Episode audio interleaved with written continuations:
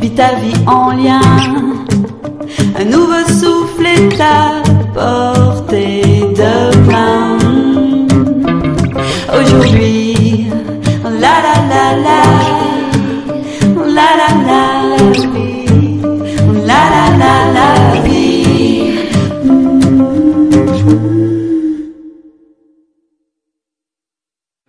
m'appelle Yann Lipnik et je suis géobiologue et, et donc euh, voilà, on m'a proposé une petite interview.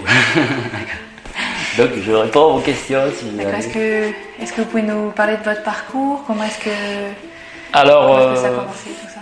oui, bon, en fait, moi, ça a commencé euh, depuis euh, ma plus jeune enfance. J'étais passionné par les mystères euh, de, de la Terre, donc les sites mégalithiques. Dès l'âge de 12 ans, euh, j'allais déjà voir des sites mégalithiques.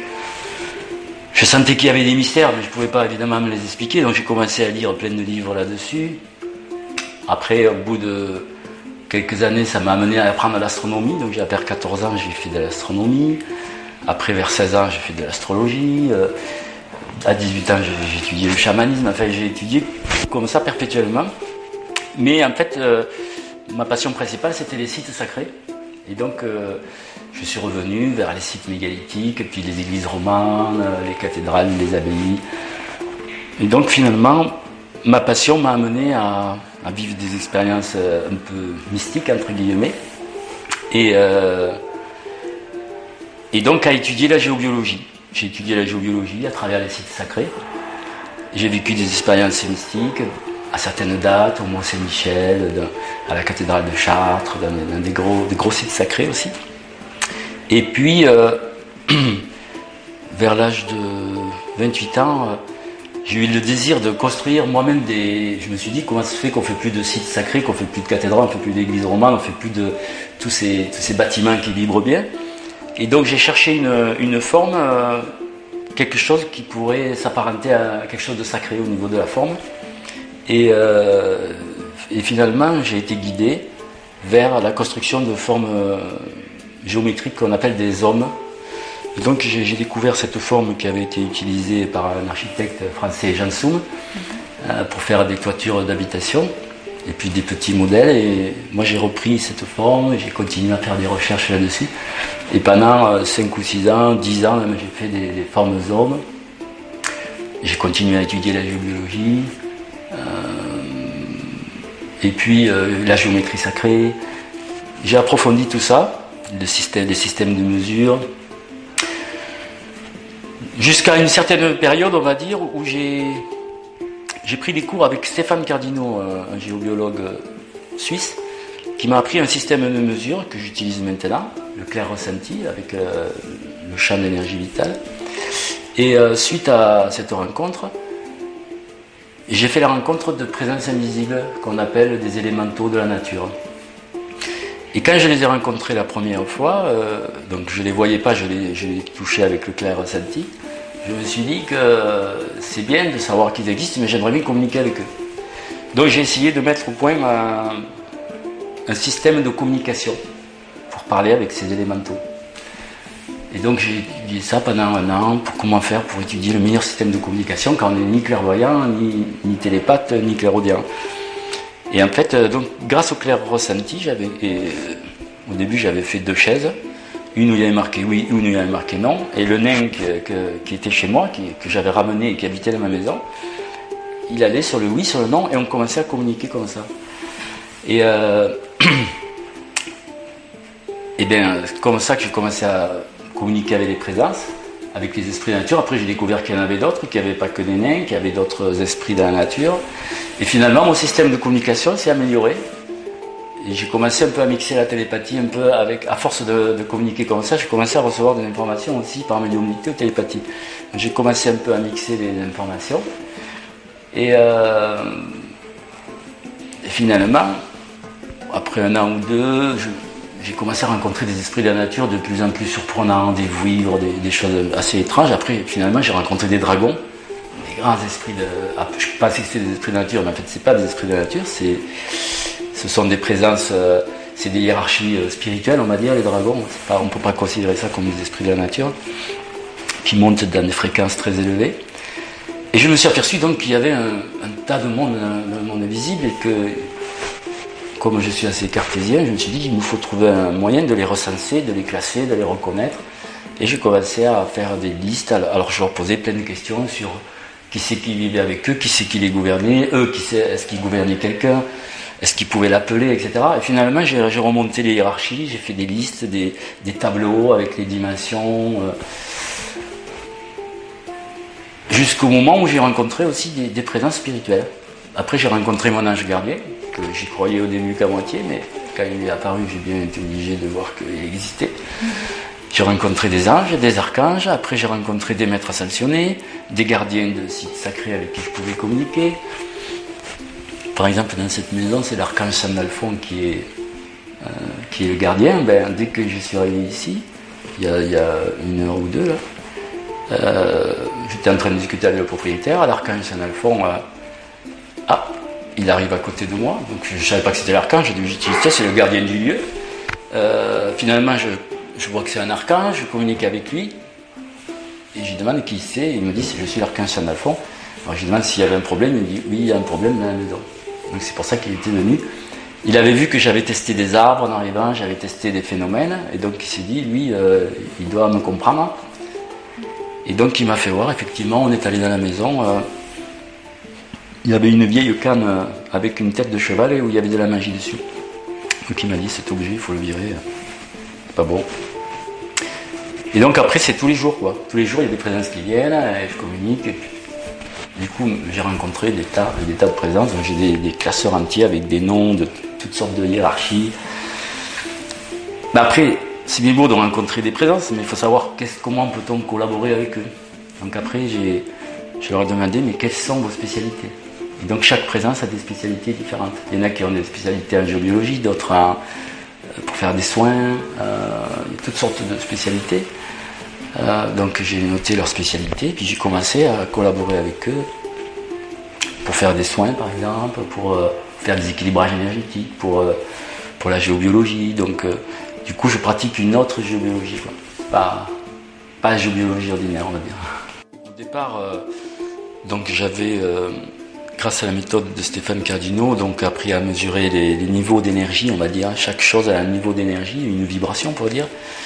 Mais après, je me suis aperçu qu'on pouvait utiliser des, membranes éthériques, c'est-à-dire que notre aura est constituée de, de plusieurs couches d'énergie vitale qui sont séparées par des membranes, et que ces membranes se déplacent selon les phénomènes qui nous entourent.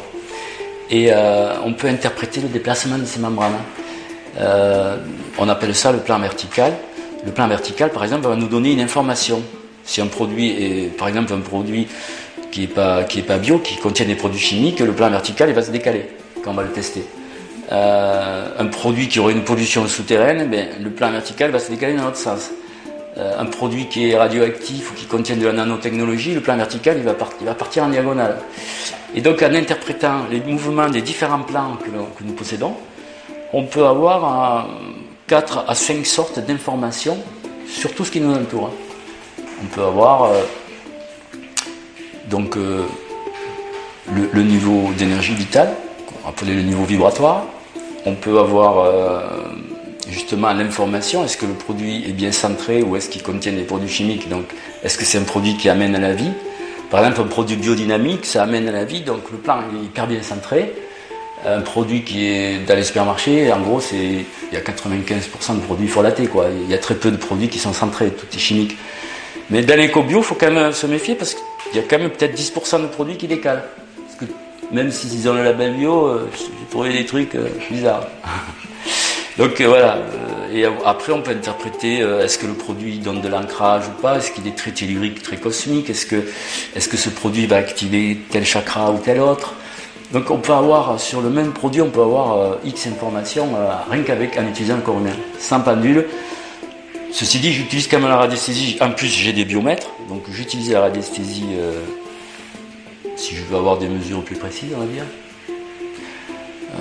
et j'utilise la communication avec les, présences. Ce qui fait que par exemple, si je veux avoir sur une demeure comme ici, si je veux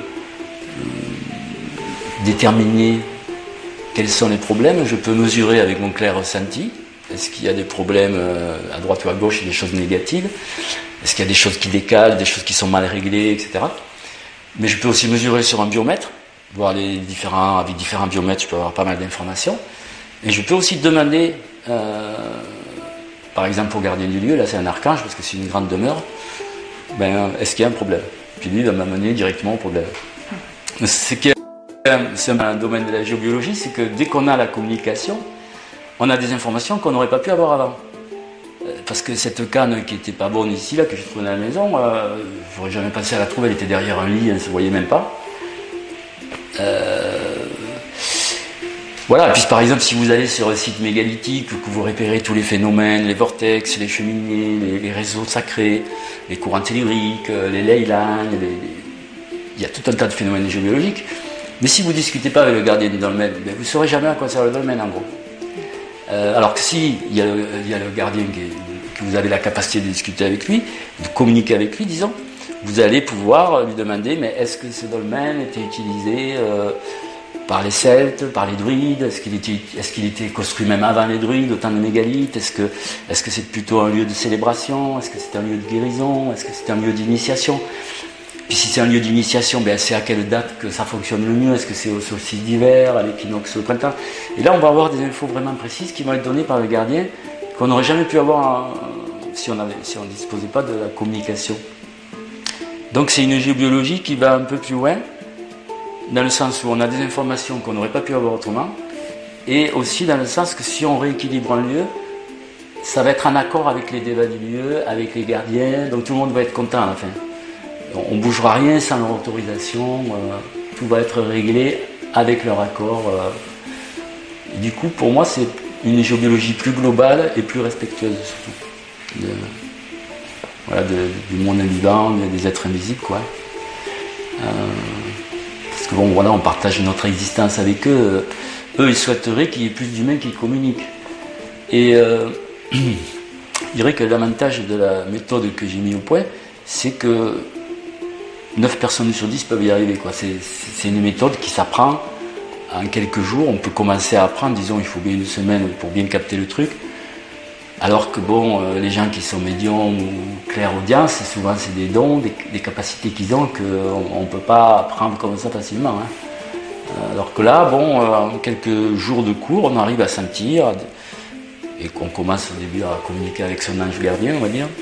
Après, avec peut-être les esprits du jardin, euh, le gardien de sa maison, par exemple.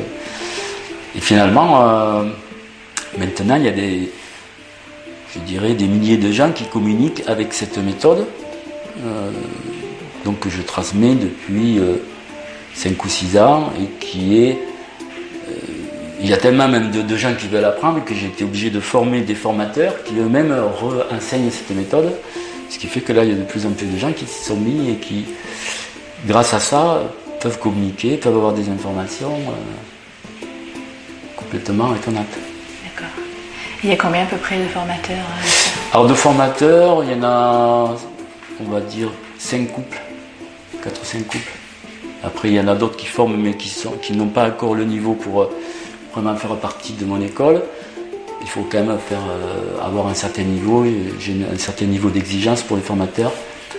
Sinon, il y en a qui ont fait quelques cours avec moi, puis qui, transmettent aussi l'enseignement, mais à leur façon, on va dire. Euh, voilà, après tout, euh, le principal, c'est que de plus en plus de gens soient éveillés et conscients que nous vivons dans un monde euh, rempli d'êtres invisibles, de phénomènes euh, extraordinaires, et que ce serait dommage de passer à côté.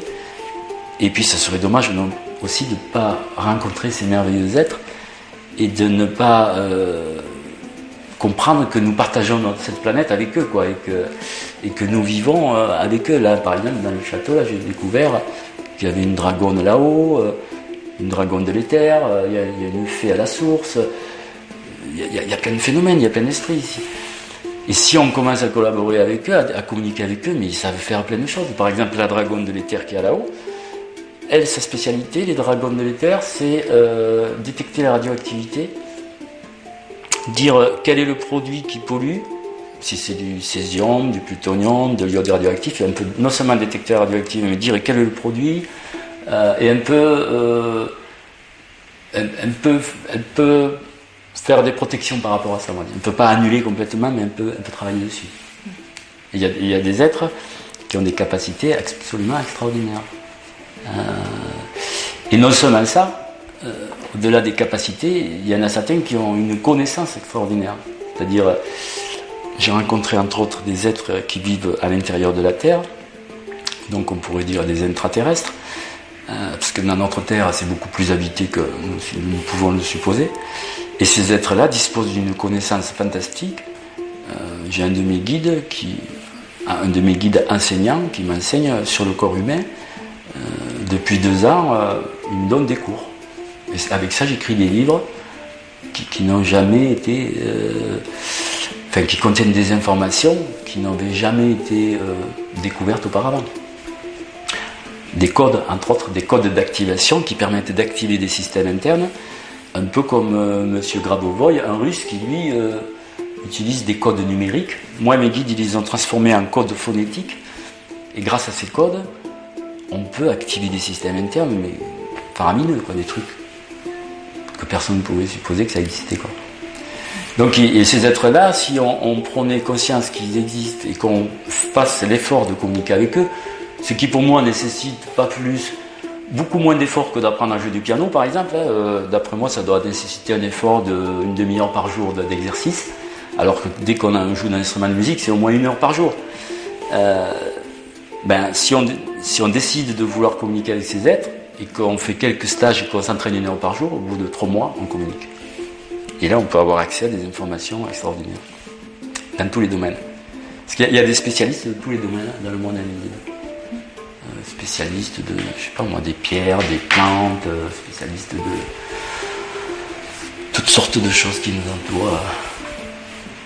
Et euh, justement, vous dites donc que les esprits collaborent avec nous, etc.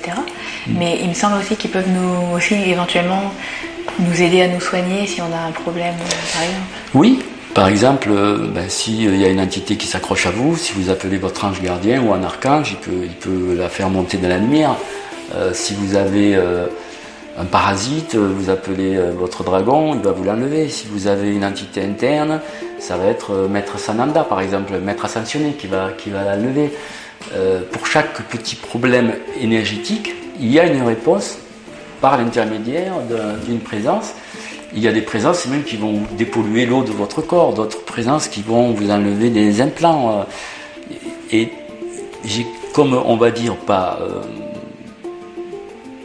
disons que j'ai mis au point un système d'équilibrage énergétique où on va enlever tous les parasites, tous les freins qu'il y a dans notre corps en utilisant les compétences des présences euh, que nous connaissons et qui sont d'accord pour collaborer. En échange de quoi, évidemment, il y a toujours un échange. Euh, on fait aussi des offrandes à ces présences pour les remercier, mais aussi euh, on collabore avec elles. Des fois, elles, souhaitent que tel leur lieu soit purifié, qu'elles ont des petites exigences de choses qu'elles ne peuvent pas faire, que nous, les humains, on peut faire. Donc il y a vraiment un échange, quoi. C'est pas, pas la science unique. Mais eux, ils sont beaucoup plus, on va dire, dans le don, dans l'amour, dans le sens où ils souhaiteraient, euh, que nous prenions conscience que, voilà, que, nous ne sommes pas seuls, qu'ils existent, que, qu'ils sont merveilleux, qu'ils sont pleins d'amour, qu'ils sont disponibles, euh, patients, et, et qui sont toujours prêts à nous aider. Quoi. Il y a, on est entouré d'êtres merveilleux. C'est, dommage de rater ça. Ça vaut vraiment le coup de passer euh, un moment, faire un petit stage. Ça change sa vie. Hein. C'est sûr, euh, une fois qu'on communique avec ses présences, euh, moi je vois, moi c'est deux heures par jour, au moins trois heures. Hein. Il y en a le matin qui arrive, à midi, le soir. Il y a tout le temps quelqu'un qui vient me dire un truc. Ça peut être des informations qui m'intéressent parce qu'elles ont jugé que ça m'intéresserait. Ça peut être pour me dire ah ben euh, ta maman est malade, tu pourrais regarder à distance, euh, tu devrais lui faire un soin. Ça, peut être une information même euh, ou alors attention la pluie, la, les radioactives ne sont pas aujourd'hui. Mais ça, ça m'est déjà arrivé une fois. Ils peuvent nous avertir de plein de choses ou ou alors ils viennent me voir parce qu'il y a un endroit qui a un mauvais truc, il faut que j'aille le nettoyer. Ils savent que je suis géologue, c'est mon métier quoi. Ils sont. On a... J'ai plein de copains. Et comment est-ce qu'ils nous perçoivent? Ben eux, euh... alors ça dépend qui. Euh... Il y a par exemple certaines races d'êtres qui viennent des étoiles aussi, qu'on peut rencontrer sur notre planète, qui eux nous perçoivent comme un peu des, des dégénérés, il faut le dire. hein. Parce que bon, quand il y aura de la race humaine, ils se disent c'est une race qui s'autodétruit, qui détruit sa, son pro- sa propre planète. euh. Donc pour certains, on est des, des dégénérés. Pour d'autres, euh, ils ont pitié, ils se disent bon, on va, on va essayer de les aider, ils vont quand même arriver à s'en sortir. Il y en a quand même beaucoup qui ont un bon fond. donc il y en a qui essaient de nous aider. Les dragons, ils étaient un peu découragés, mais euh, maintenant ils reviennent sur le devant de la scène. Mais pendant des siècles, ils, sont restés sous terre, ils voulaient plus voir des humains, ils en avaient marre. euh, Il y avait sans arrêt des guerres et tout. Bon, ils étaient un peu euh, découragés. Là, maintenant, ils- aiment tellement cette planète qu'ils ont décidé de revenir sur le devant de la scène avec euh, des jeunes comme celui qui a, qui a écrit le film des dragons, le livre des dragons, là par exemple, qui était, je pense, un initié des dragons. Et euh, les dragons sont vraiment maintenant remontés à fond pour, pour aider les humains. Il y a des races qui viennent d'autres planètes qui, qui veulent aider les humains. Il y a les intraterrestres qui vivent dessous et qui veulent aider les humains à se réveiller. En se disant que s'il y en a beaucoup qui se réveillent, ils vont peut-être arrêter de polluer leur planète, ils vont peut-être prendre conscience qu'il faudrait peut-être avoir un peu plus de respect pour la nature, etc. Et il faudrait peut-être arrêter de faire péter des bombes nucléaires souterraines et de, faire des centrales nucléaires, parce que ça, ça pollue tout le monde. hein. Donc même les, ça pollue des, on va dire, des zones de fréquence où, où ces êtres vivent.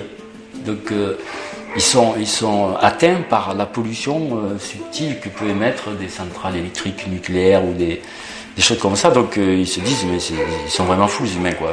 faut qu'ils arrêtent. Quoi. Donc ils- je pense qu'ils sont passés à travers plein de gens comme moi, d'artistes ou de, de géobiologues ou de chamans ou de médiums, de channels, de gens comme ça qui reçoivent des messages pour arriver à essayer de dire mais il faut se réveiller là, il faut regarder, vous avez un corps, ça fonctionne, il faut arrêter d'utiliser que 4% de votre ADN. Il y en a quand même euh, des scientifiques qui disent que les 95% c'est de la poubelle, c'est pas vrai.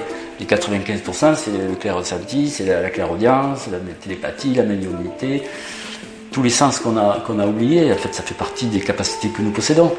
Donc les êtres invisibles, ils disent, ben, réveillez-vous, euh, faites quelque chose, étudiez un peu votre corps au lieu de voir des matchs de foot. La télé, arrêtez là et branchez-vous sur vous, regardez euh, comment vous fonctionnez, et puis vous comprendrez qu'il y a des choses invisibles autour de vous qui, sont beaucoup plus intelligentes que vous, et, que vous ignorez, quoi. Et, donc c'est on pourrait presque dire un manque de respect, nous les humains, que nous avons vis-à-vis de ces différentes hiérarchies. Parce que le fait de les ignorer, ben, c'est, comme si on avait des voisins qui on parlait jamais, quoi, je veux dire. Et là, ils sont partout autour de nous. Bon, d'ailleurs, là, il il y en avoir là, ça, qui m'écoutent. je dis, bon, on va voir ce qu'ils racontent. ah oui, c'est... Vous avez parlé des, des ondes, est-ce que nous, il y a des moyens pour s'en protéger? Alors, on a des moyens bioénergétiques pour, pour mettre des protections, euh, mais euh, ça arrive à protéger jusqu'à euh, certains corps subtils que nous possédons, mais pour protéger le corps physique, il faut, euh, il faut des fois des matériels physiques. Donc, euh, bon, moi je sais que j'utilise euh, euh, des appareils qui fonctionnent sur la biorésonance, ces appareils Rayonex, et que j'ai mis sur mon, blog, parce que je trouve, après avoir essayé des tas d'appareils, ceux-là je trouve qu'ils sont bien. Et on peut neutraliser ainsi les ondes basse fréquence et haute fréquence avec des, des genres de résonateurs qu'on branche sur la terre, sur le circuit de terre de la maison. Ce qui fait que ça neutralise toutes les Wi-Fi, les téléphones, les ondes, les radars, euh, les, fours à micro-ondes, enfin tout- toutes les pollutions que nous avons créées. Une partie donc de ces pollutions peuvent être neutralisées par des appareils, mais après en géobiologie, on, enlève aussi euh, des entités, des mémoires, des, phénomènes subtils. hein. Au départ, la géobiologie, c'était pas euh, l'électronique, ça n'existait pas. Avant, ça s'appelait la science tellurique, c'était la science des réseaux, des vortex, des cheminées, des courants telluriques, toutes les lignes. Euh, c'est- C'est très complexe en même temps la géobiologie, très très complexe. Moi, c'est ma passion, la géobiologie et aussi la communication et les présences. D'accord. Donc, euh, justement, vous avez parlé des esprits de la nature, des anges et des, par exemple des intraterrestres. Euh, Du coup, quel, quel serait le, le mot euh, pour eux? Ce serait, ce serait présence le mot pour eux? Alors pour eux, oui, j'appelle tout ce qui est positif, j'appelle ça des présences, et tout ce qui est négatif des entités. Pour, euh, pour bien faire la différence entre les présences positives et puis les entités, euh, ça peut être des entités humaines, des entités animales, des entités qui viennent de, très loin, on va dire. des entités qui viennent de sous-sol aussi. Enfin, il y a des entités aussi qui, voilà, il y a aussi pas que des bonnes présences, on va dire. Mais euh, bon, on a des systèmes que l'on a mis au point grâce à nos guides, grâce à des guides qui ont, entre autres les guides qui nous guident pour la connaissance du corps humain. On a mis des systèmes au point qui, qui fait que quand on les active à nous, ça crée un champ d'énergie tellement positif qu'aucune présence négative ne peut rentrer dans ce champ d'énergie. Ce qui fait que quand on appelle un être invisible, bon là c'est fixé sur un petit moudra comme ça, donc c'est tout un système qui s'active, entre autres le thymus, qui fait que ça crée un champ d'énergie où aucune présence négative ne peut pénétrer, donc du coup après on peut parler en toute sécurité avec des présences positives. Parce qu'il pourrait y en avoir aussi des négatifs qui veulent se faire passer pour des positifs. Et ça c'est le piège, donc on a mis des systèmes au point euh, qui vont faire que on est protégé de ça.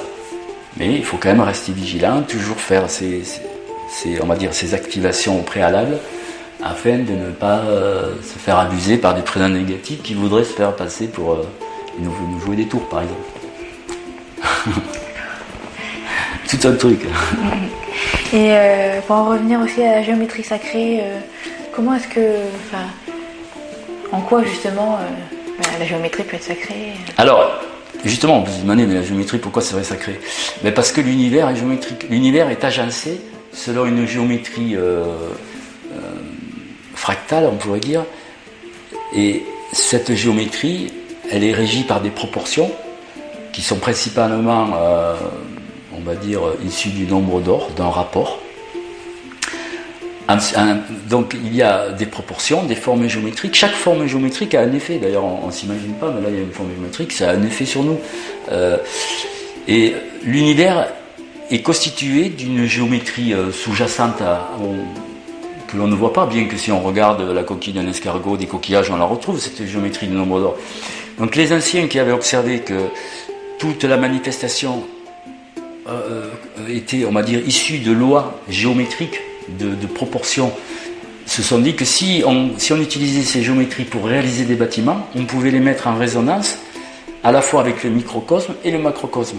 Et en fait, un, bâtiment, pour qu'il soit sacré, on pourrait dire qu'il y a deux solutions. Soit vous le construisez avec une géométrie qui est en relation avec l'univers, et le bâtiment va rentrer en résonance avec le ciel et avec la terre, Soit à la limite, vous prenez n'importe quel bâtiment et puis vous, créez un temple à l'intérieur, vous, priez, vous faites venir des divinités, vous leur faites des offrandes et là il va être sacralisé par les présences. Donc, mais en général, souvent quand on crée un bâtiment une, église romane basée sur la géométrie sacrée, il y a aussi les présences. Donc là il y a la géométrie sacrée puis les présences. Euh, donc la géométrie, si elle était un peu mieux utilisé, oui, on pourrait construire des bâtiments qui sont en résonance avec le vivant, on pourrait dire. Biodynamique, on pourrait dire. Est-ce que vous pouvez nous parler de vos ouvrages? Alors oui, effectivement, je peux donc j'ai écrit euh, six livres, un peu plus parce que j'en ai écrit d'autres avant sur les hommes, mais sans compter ce que j'avais écrit sur les hommes. Le premier c'était sur les esprits de la nature. Alors bon, euh, auparavant j'avais écrit que des trucs techniques sur les constructions hommes, l'architecture et tout ça. Donc quand les esprits de la nature ont voulu que j'écrive mon premier livre, j'aurais dit écoutez, je ne suis pas écrivain. Euh. Et il y avait une fée qui m'inspirait, qui me disait si si, euh, faut à tout prix le faire. Alors j'étais là, bon. Elle me dit, bah, écoute, donc j'entendais un peu par télépathie, puis je correspondais par clair ressenti, elle me dit, tu n'auras qu'à écrire que les chapitres, les titres pour l'instant. J'écrivais, j'ai le sommaire, quoi, en gros. Elle me donnait le sommaire, et puis en fait, un jour, je me disais, tiens, sur ce truc-là, j'ai quelque chose à dire. Je commençais à remplir. Puis petit à petit, le livre s'est rempli, puis ça a fait un premier livre sur les esprits de la nature. Donc les, esprits de la nature étaient hyper contents. Pour eux, c'était fantastique. Enfin, quelqu'un qui pouvait dire que ça existe, qu'on pouvait les mesurer, que c'était pas des légendes. Ils en avaient marre d'être pris pour des légendes à la fin. Euh, bon, c'est normal. C'est bien beau les légendes, mais puisqu'ils existent vraiment, c'est con de penser que c'est des légendes quand même. Au bout d'un moment, ils en ont marre, ils ont dit non, mais il faut qu'il y ait quelqu'un, géobiologue, qui dise on existe par A plus B, on va le prouver, euh, on peut les mesurer, la taille, la dimension. moi, comme je suis, euh, voilà, j'aime bien l'organisation, donc j'ai mesuré la hauteur, la dimension, quel chakra ils activent, etc. Ça a été classé par A plus B, le truc carré. Donc ça jamais c'était arrivé avant. Les gens qui avaient parlé des esprits de nature, ils avaient parlé, ils avaient rencontré, ils avaient des expériences mystiques avec eux, mais Le truc carré, là, non, jamais. Alors donc là, ils étaient super contents. Enfin, euh, pour eux, d'ailleurs, ils m'appellent le scientifique dans le monde invisible. Alors que je ne suis pas scientifique, mais pour eux, je suis scientifique. donc, euh, ils, se- des, fois, ils se moquent de moi. Surtout les archanges, parce qu'ils ils trouvent que je suis trop scientifique. Mais bon. Oui, parce qu'ils ont de l'humour. Et donc, euh, premier livre, c'était ça sur les esprits de la nature. Finalement, au bout d'un an ou deux, comme je vous disais tout à l'heure, j'ai rencontré des anges, des archanges et tout.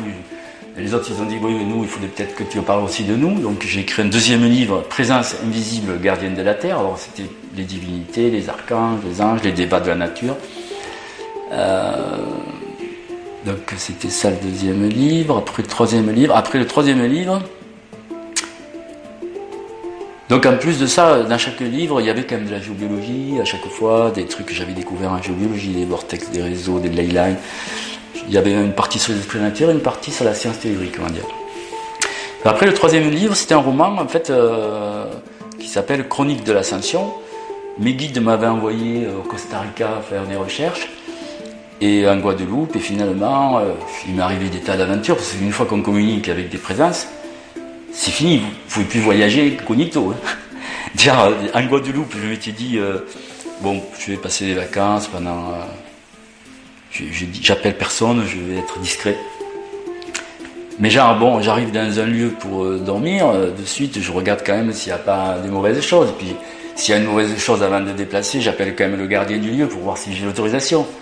Et le gardien du lieu, si on commence à lui parler, les esprits de- autour, ils savent que quelqu'un a parlé.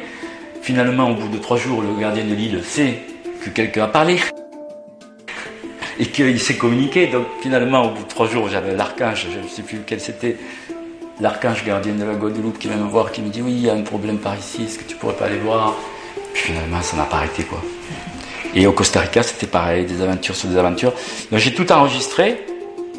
Parce qu'il y avait tellement d'échanges de communication, je me suis dit jamais je me rappellerai, donc j'avais un petit enregistreur, j'ai enregistré tout. Et puis euh, le soir, j'ai j'ai tapé ça sur mon ordinateur, en essayant de me rappeler un peu des circonstances, euh, on va dire, euh, visuelles dans lesquelles c'était arrivé. Et j'écris comme ça, en fait, un, livre qui relatait trois mois d'aventure qui m'étaient arrivés dans les pays tropicaux.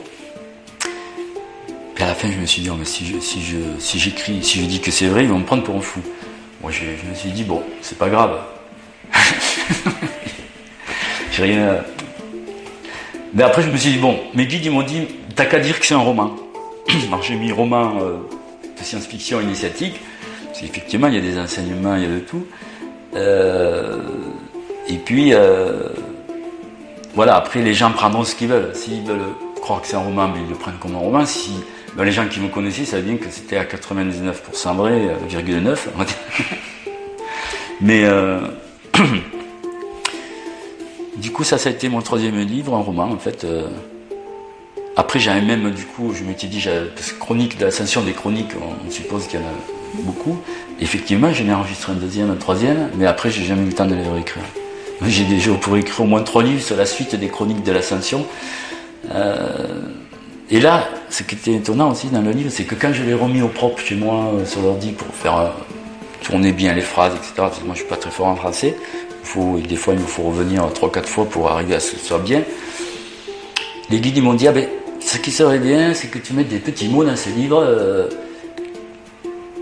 qui seraient cachés. Alors genre le nom d'un village ou le nom d'un dragon ou le nom de quelque chose voilà, que personne ne connaît. Et ce mot-là, ça va être un mot magique que quand les gens vont le lire, ça va provoquer quelque chose chez eux. Ça va activer le feu du cœur, ça va activer un système interne, ça va faire euh, activer la Merkaba, ça va faire venir une fée, ou ça va faire venir un dragon purificateur. Et donc là, c'est ce premier roman, euh, ils m'ont donné 17 mots magiques à, glisser dans le roman, on va dire, qui provoquent des effets sur le lecteur. C'est assez. Euh, c'était un roman un peu spécial, quoi, du, coup. Non seulement les aventures sont complètement extraordinaires, mais il y a des effets qui sont provoqués, quand on le lit. Assez. Ça, donc, c'était le troisième livre. Après. euh, Après, après, qu'est-ce que j'ai fait comme livre? Donc, eu ces trois. Le quatrième, c'était lequel j'ai fait. euh, euh, alors j'ai fait. Après j'ai écrit un livre sur les soins. J'appelais ça soins chamaniques et bioénergétiques. puisque ma méthode d'équilibrage, en fait, repose à, la fois sur des techniques bioénergie et sur la compétence de présence invisible qui viennent donner des, des soins, des coups de main. Donc j'ai fait un livre, mais là celui-là il est tellement, euh, on va dire, euh, il faut être un peu initié, il faut avoir fait des cours. Donc celui-là il n'est pas proposé au public. Après j'ai écrit un livre sur euh, l'explorateur de l'invisible. Donc c'est un petit livre où là on peut, il y a tout le résumé de tous les genres de présence qu'on peut rencontrer, tous les phénomènes géobiologiques, des biomètres. Ça, c'est le genre de bouquin à avoir toujours sur soi dans son petit sac. Dès qu'on trouve quelqu'un, une présence, un phénomène, on se dit, ben, c'est quoi ça? Ben, Attends, on va voir sur le livre, alors telle hiérarchie, telle présence, telle dimension. C'est comme un petit manuel de, de, communication avec le monde invisible, avec euh, la liste des présences grand public, entre guillemets, parce qu'évidemment, toutes les présences ne souhaitent pas être présentées euh, dans des livres euh, j'ai un second manuel, on va dire, secret, entre guillemets, où là je note des présences qui ne souhaitent pas être présentées. Mais déjà dans l'explorateur, il y a déjà euh, plusieurs centaines de présences qui sont nommées, qui sont présentées, et que tout le monde peut appeler, hein, convoquer ou invoquer pour, euh, pour faire des, soins ou quelque chose comme ça. Euh, donc ce livre, L'explorateur, c'est un, livre qui sort tous les deux ans, parce qu'il est remis à jour tous les deux ans. Et puis après, le dernier livre que j'ai fait, euh, qui d'après moi est le plus euh, extraordinaire, c'est Connais-toi toi-même et tu connaîtras l'univers et les dieux. Alors déjà, ce livre, je ne voulais pas qu'il s'appelle comme ça, je voulais qu'il s'appelle Les mystères du corps humain, parce que ça parle que du corps humain. Mes guides m'ont dit non, non, c'est pas ce titre, ça c'est, tu, vas l'appeler Connais-toi toi-même et tu connaîtras l'univers et dieux. C'est gonflé, ça c'est, le truc qui a écrit sur le fronton du temple de Delphes, tout ça. Alors c'est Socrate, paraît-il qu'il a écrit. Mais je me suis dit, il faut peut-être demander l'autorisation à Socrate. Socrate, c'est un maître ascensionné, on peut l'appeler.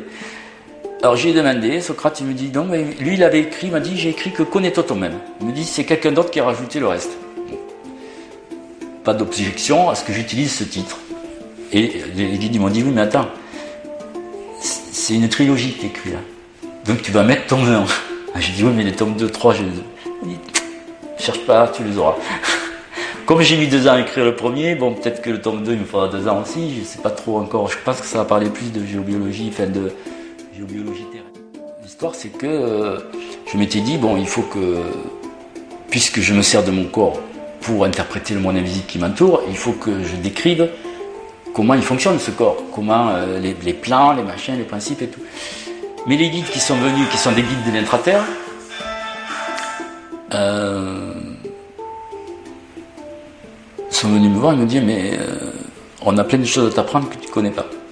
Ok, alors c'est quoi? Alors des combinaisons, des trucs, quel chakra nous possédons, des chakras externes, souterrains, extérieurs, au-dessus de nous, des chakras mineurs. Ils m'ont tout décrit. J'ai mis deux ans à capter tous les codes. Bon, j'ai fait aussi pas mal d'expériences pendant deux ans parce qu'il faut expérimenter tout ce qu'on reçoit avant de l'écrire sur un livre. Donc j'ai fait plein d'expériences avec euh, mes élèves, avec d'autres formateurs avec des gens euh, qui avaient différentes capacités de perception. Et, euh, et du coup, ça a donné un livre complètement extraordinaire. Parce que, ah oui, en plus de ça, non seulement ils m'ont donné tout comment ça fonctionnait, après ils m'ont dit qu'on pouvait faire des combinaisons des combinaisons. Alors genre, t'actives euh, telle glande, euh, t'actives la glande pinéale plus euh, le thymus plus le méridien de l'estomac, par exemple. Je dis n'importe quoi, mais hop, ça va produire tel effet. et ils m'ont donné des tas de combinaisons d'activation. Alors j'ai dit comment on les active? Alors ils m'ont dit tu peux les activer en disant j'active la glande pinéale, mais si tu veux les activer à fond, faut dire le code. Il y a bon quel code? On va te le dire. Le code, il est, dans ton ADN, mais tu le connais pas, les humains ne le connaissent pas. Mais eux, les êtres de l'intraterre qui vivent euh, les civilisations de l'intraterre, qui ont, euh, m'ont dit qu'elles vivaient depuis plus de 50 000 ans euh, dans la Terre, elles ont une connaissance fabuleuse, elles ont des bibliothèques de, plein d'enseignement, et mon guide, chaque fois je lui demandais alors est-ce que tu pourrais me donner le code de ceci? Il y en a une partie qu'il connaissait et d'autres combinaisons qu'il allait chercher. Il partait, il revenait une demi-heure après, il avait la combinaison pour faire ceci, pour faire cela. Déjà, ils m'ont, bien épaté avec ça. Et euh, en m'apprenant aussi des systèmes euh, dont on ignore mais complètement l'existence. Euh, par exemple le système Lanzanu. Déjà le nom, Lanzanu, euh, ben, c'est un système que nous possédons au niveau du plexus solaire. Quand on demande, par exemple, j'active mon système Lanzanu, ça va faire sortir un genre de cône éthérique. On pourrait imaginer comme un rouleau de, de ficelle, on va dire. Et il suffit qu'on se branche sur quelque chose, le, cordon va aller sur la chose. Le cordon va aller, par exemple, si je suis euh, dans un supermarché et que j'active l'Anzanou, mettons, je suis euh, devant un rayon de vin. vous voyez, un rayon de vin, ça fait 10 mètres de large, c'est un supermarché de 2 mètres de haut, donc il y a 500 bouteilles. Pour choisir le vin, je ne vais pas y aller une bouteille, une par une. Ben, je dis à l'Anzanou, je sors mon Anzanou et je demande qu'il aille sur la bouteille la plus vibratoire, celle qui est la moins polluée, qui contient le moins de produits chimiques. Ben, ça y va. Après, j'ai plus qu'à sentir où va le lien. Ça va, j'attrape la bouteille, je la teste, c'est la plus vibratoire. Mais vous pouvez faire ça pour tous les produits qui vous entourent, pour, pour plein de choses. Mais ce système-là, personne n'en avait jamais parlé, moi-même je ne savais pas que ça existait. Si ne me l'avaient pas dit, voilà. Il y a plein de trucs dans notre corps humain qu'on ne connaît pas, qui sont là et qu'eux nous révèlent. Eux, ils connaissent notre corps humain, euh, mais ils ont une science qui date depuis les Atlantes. Ils étaient là au temps de l'Atlantide, ils étaient là euh, il y a 50 000 ans. Donc ils ont une connaissance faramineuse. Euh, donc ils m'ont enseigné ces choses-là que j'ai retranscrit dans mon livre. Ensuite, il y a un archange qui est venu, l'archange Sandalphon, l'archange Métatron, et la Séphira Keter, une autre présence spirituelle qu'on appelle une Séphira. Et ces deux présences sont maîtresses d'initiation. Et elles, m'ont dit, ça serait bien que tu mettes euh, comment arriver à être initié euh, en pratiquant certains exercices. Déjà, j'ai dû les pratiquer moi-même pour, monter mon niveau vibratoire, on va dire. Et euh, l'histoire, c'est que cette ces initiations, de nombreux êtres en ont parlé, comme euh, Rudolf Steiner, il a écrit un livre sur l'initiation, euh, Maître Ivanov, euh, plusieurs maîtres spirituels parlent d'initiation. Mais à leur époque, ils n'avaient pas le droit de révéler comment on pouvait accéder à l'initiation. Et à notre époque, j'ai eu l'autorisation. Donc c'est la première fois où dans un livre, c'est clairement écrit comment arriver à accéder à l'initiation en faisant des exercices pendant un an environ. Ça, c'était un truc complètement nouveau aussi dans le livre. Euh, bon, y a ce livre-là, il est complètement étonnant. Hein. J'ai des retours euh, extraordinaires de, gens euh, qui l'ont lu, qui ont vécu des expériences. Ah oui, un truc qu'on a vécu qui est pas mal intéressant quand même, c'est que tous nos points d'acupuncture, même les méridiens, peuvent s'activer. Et si par exemple j'ai un, point d'acupuncture ici, au méridien maître du cœur par exemple, si je sais que c'est le, le point numéro tant, je peux dire j'active tel point de tel méridien, ça va s'activer, ça. Il va y avoir un peu d'énergie qui sort.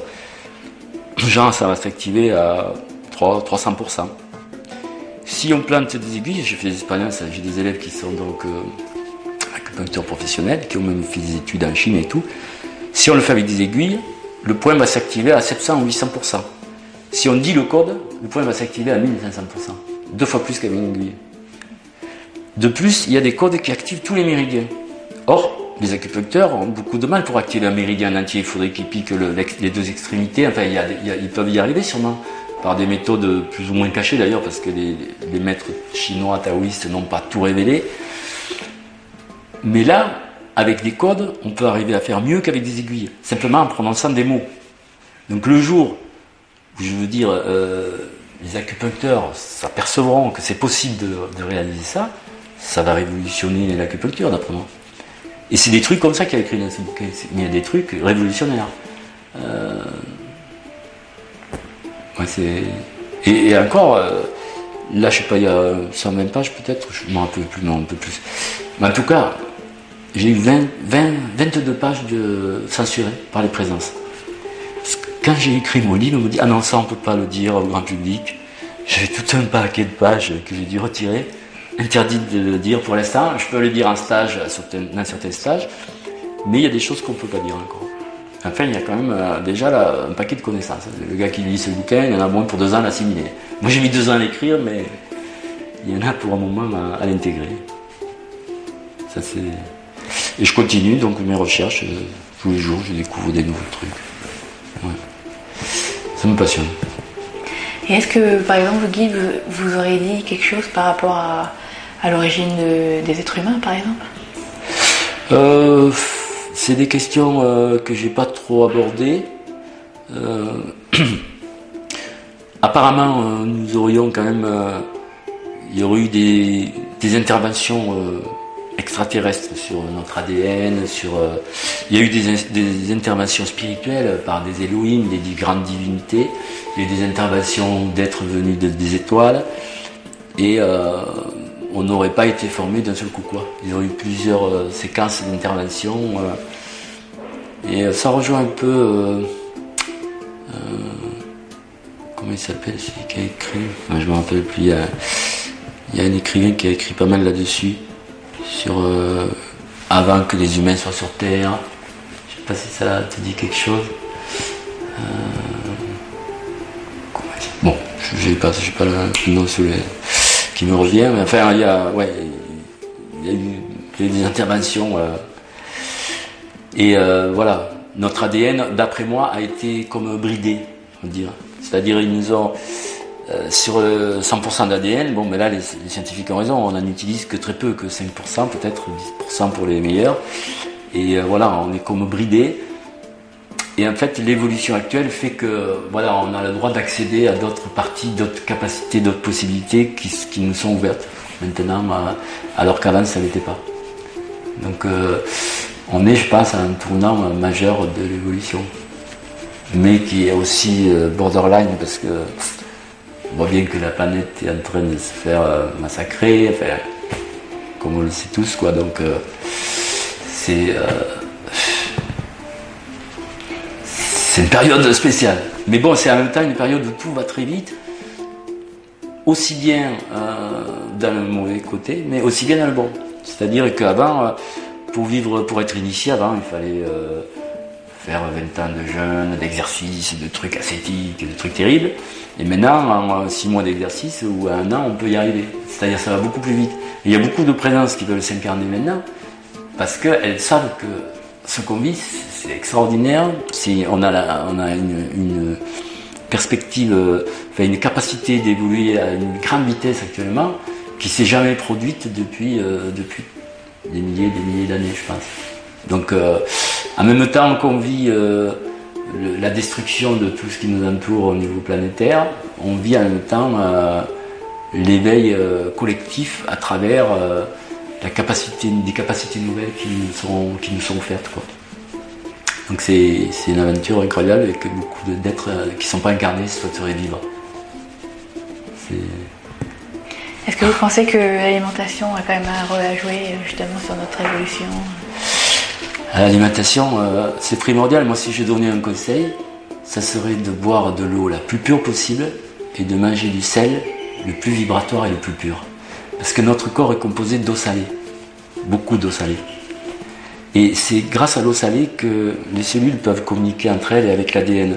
Et que si on a une eau de très bonne qualité et un sel de très bonne qualité, eh bien, la communication entre tous les systèmes internes va s'établir d'une façon euh, beaucoup plus dynamique et ça va permettre à nos capacités de pouvoir se développer beaucoup plus vite.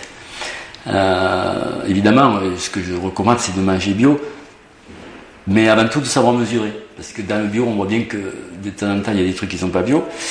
Euh, et donc, il faut quand même être vigilant. C'est pas parce que vous allez dans un magasin bio que tout est bon. hein.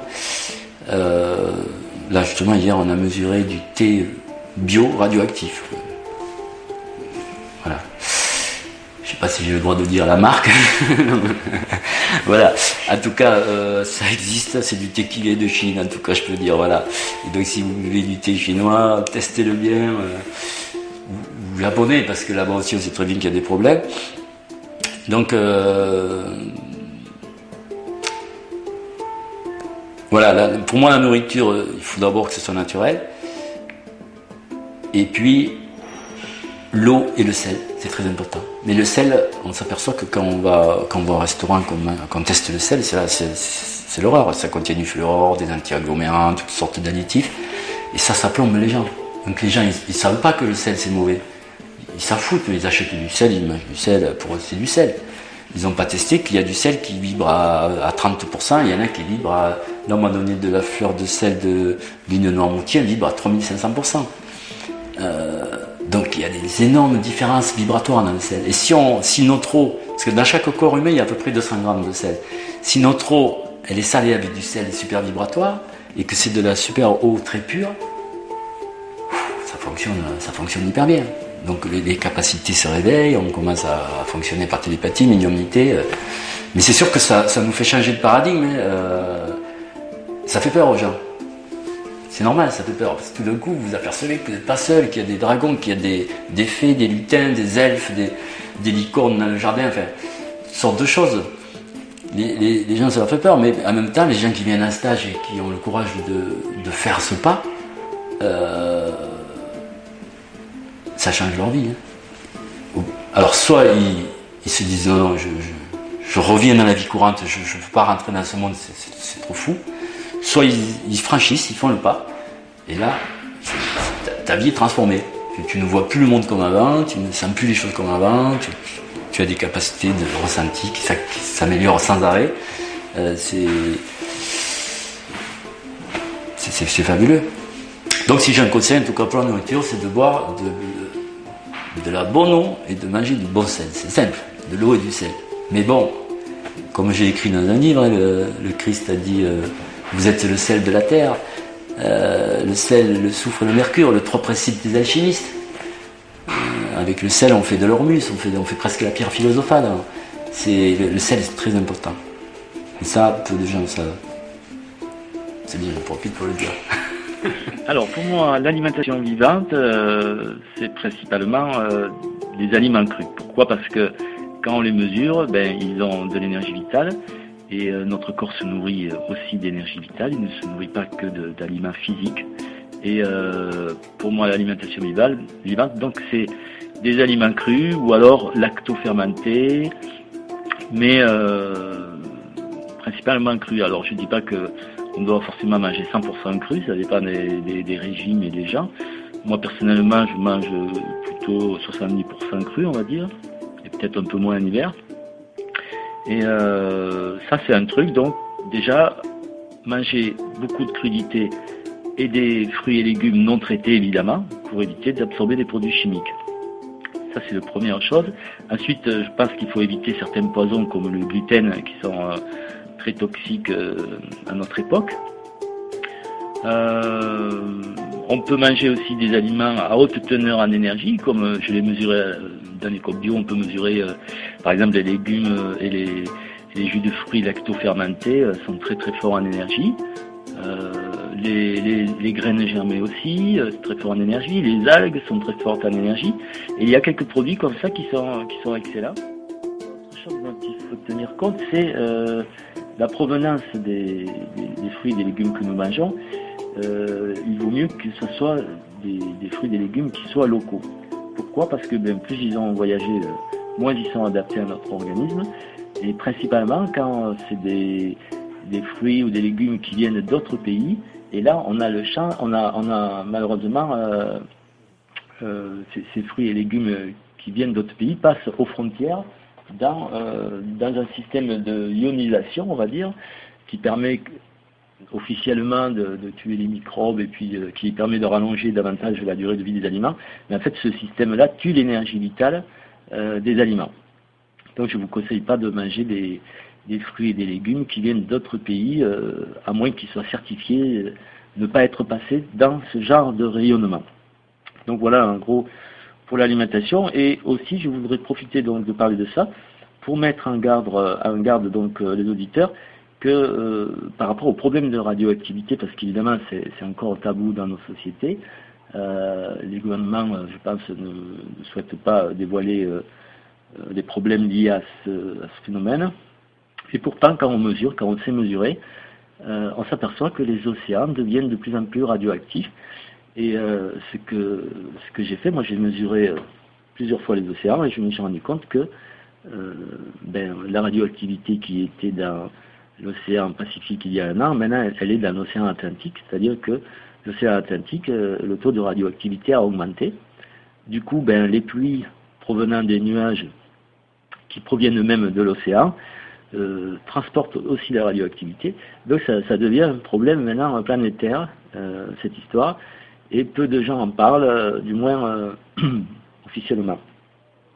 Donc je dirais que par rapport à ce problème, il faut déjà éviter les produits venant d'Asie.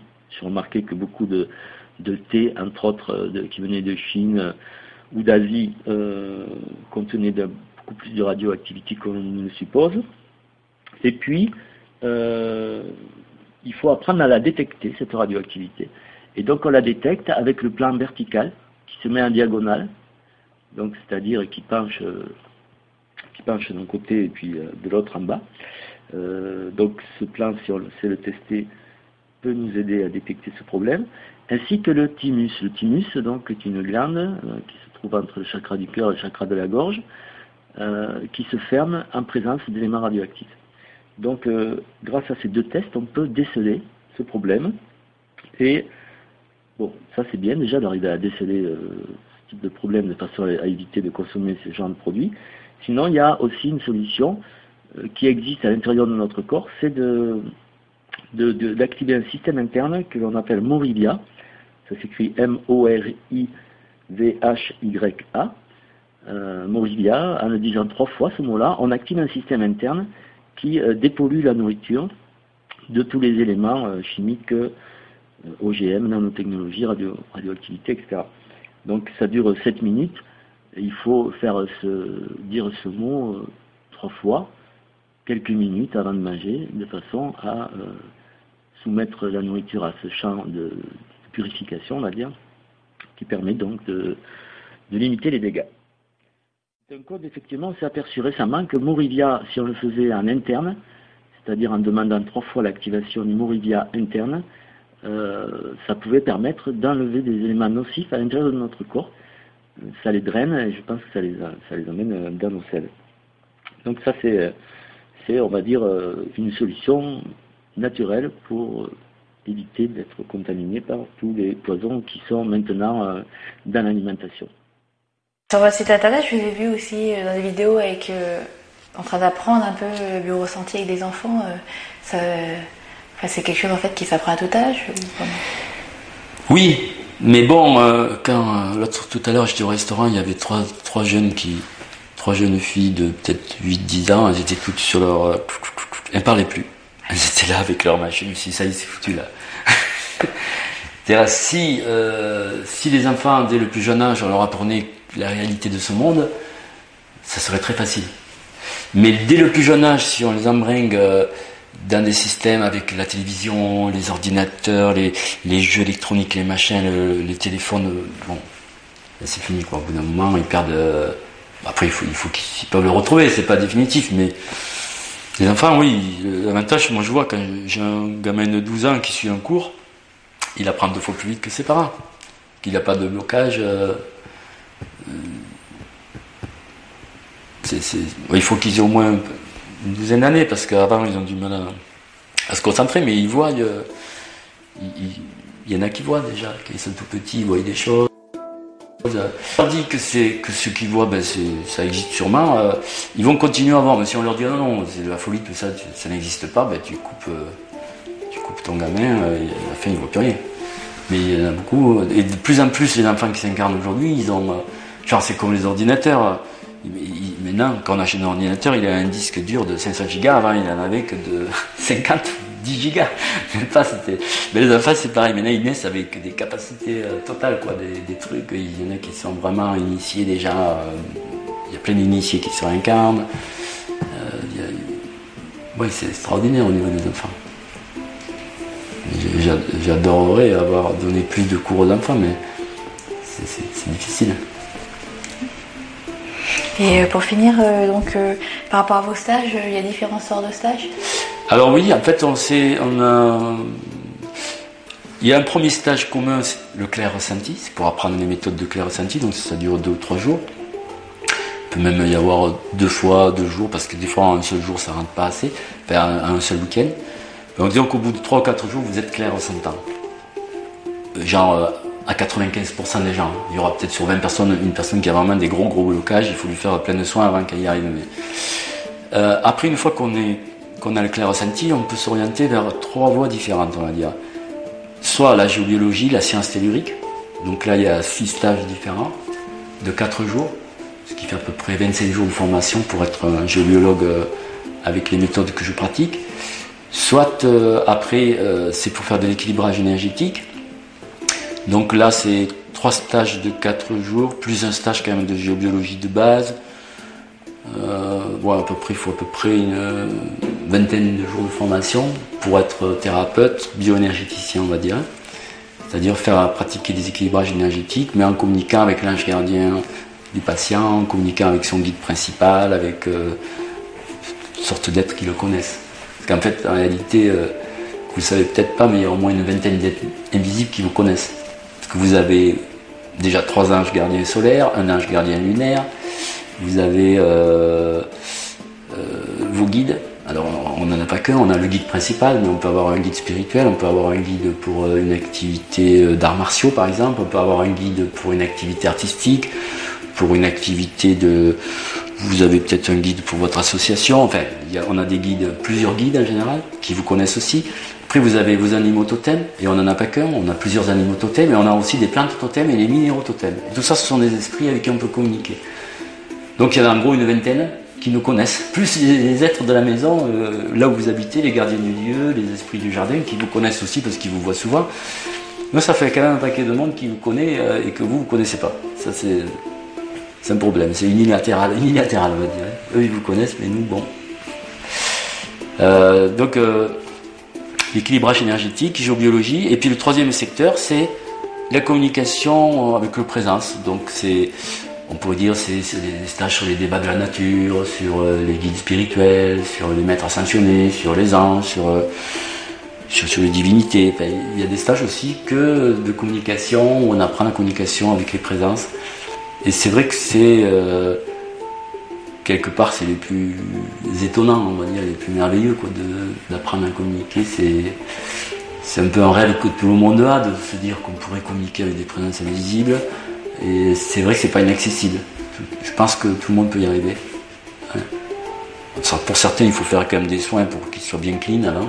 si, si on n'est pas clean, si on a des, problèmes émotionnels, des problèmes mentaux, des, ou des problèmes énergétiques, ou des problèmes même dans les corps spirituels, ben, ça va euh, occulter notre ressenti et ça va le perturber. Du coup, euh, euh, ça crée des blocages. Donc on est obligé de faire des équilibrages énergétiques des fois à nos élèves pour qu'ils arrivent bien à, à se servir de leur corps qui est leur instrument de mesure et de communication.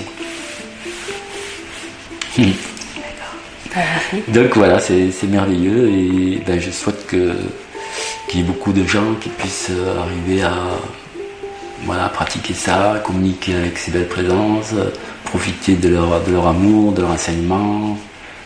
Euh, c'est complètement merveilleux. Bon, et c'est vrai qu'un petit détail, c'est qu'ici en France, quand je parle comme ça, la moitié des gens qui verront cette interview vont penser que je suis fou.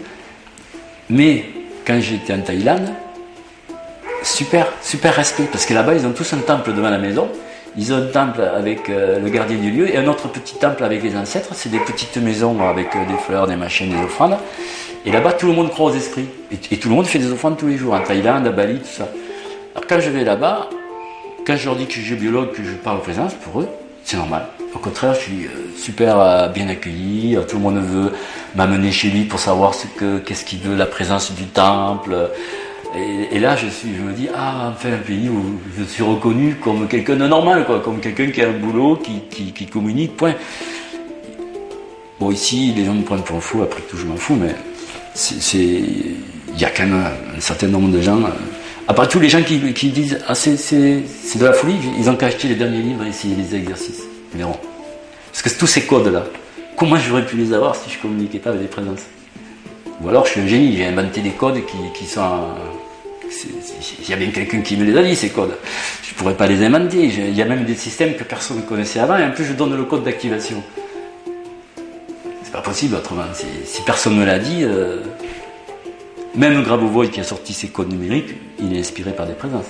Il ne le dit pas parce que c'est un scientifique, ou il le dit peut-être à ses amis, mais moi, comme je suis pas scientifique, je m'en fous, je peux le dire.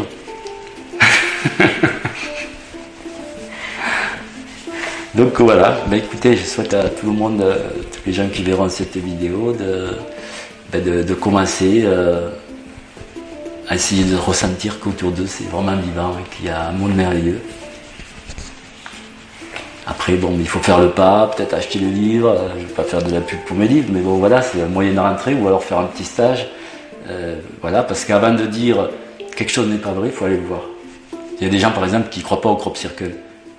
Je leur dis, vous êtes allé là-bas au crop circle, les voir, les en Angleterre? Moi, j'ai été trois fois les étudier, mais je peux vous dire que j'y crois, mais c'est pas que j'y crois, j'ai plus besoin d'y croire. Je les ai vus, j'ai touché, j'ai senti, j'ai mesuré. Pas besoin d'y croire. si vous voulez plus arrêter de croire, il faut arrêter de croire. Il faut, sentir, il faut vivre le truc. Et là, il n'y a plus de croyance. Il n'y a, rien à croire dans mon histoire. C'est... Moi, je crois en rien. Je sens, c'est tout.